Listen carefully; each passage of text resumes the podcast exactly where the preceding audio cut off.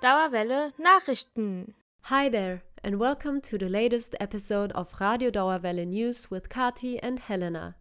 The English version will be presented by Helena. Semester Update Further information about the studying situation during the corona crisis were published by the Goethe University.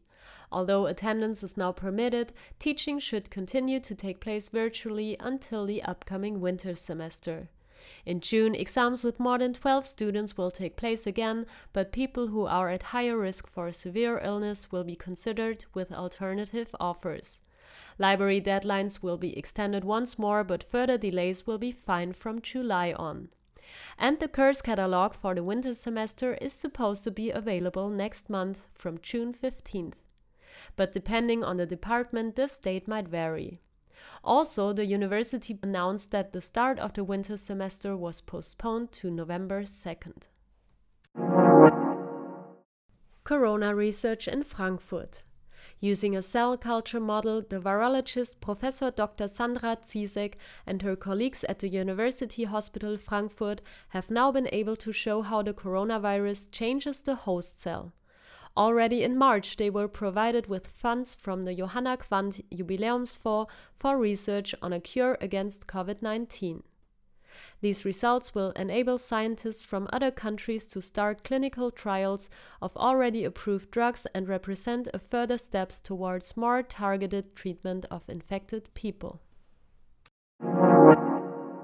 JuCo study during Corona, youth researchers asked over 6,000 young people about their current experiences and perspectives. According to the so called JuCo study, 15 to 30 year olds feel insecure and left alone with their worries. Most of them claimed that they have the feeling that their concerns are not being heard and that adults decide how the crisis is handled. Events more and more museums and sites such as the Paulskirche or the Kaisersaal open their doors again for visitors. For detailed information on whether a particular venue can be revisited, it is worth taking a look at their websites or Facebook pages.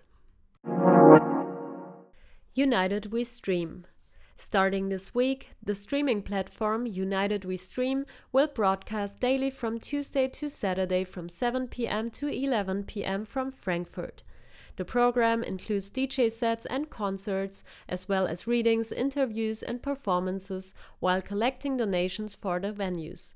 The stream can be accessed at frm.unitedwestream.org.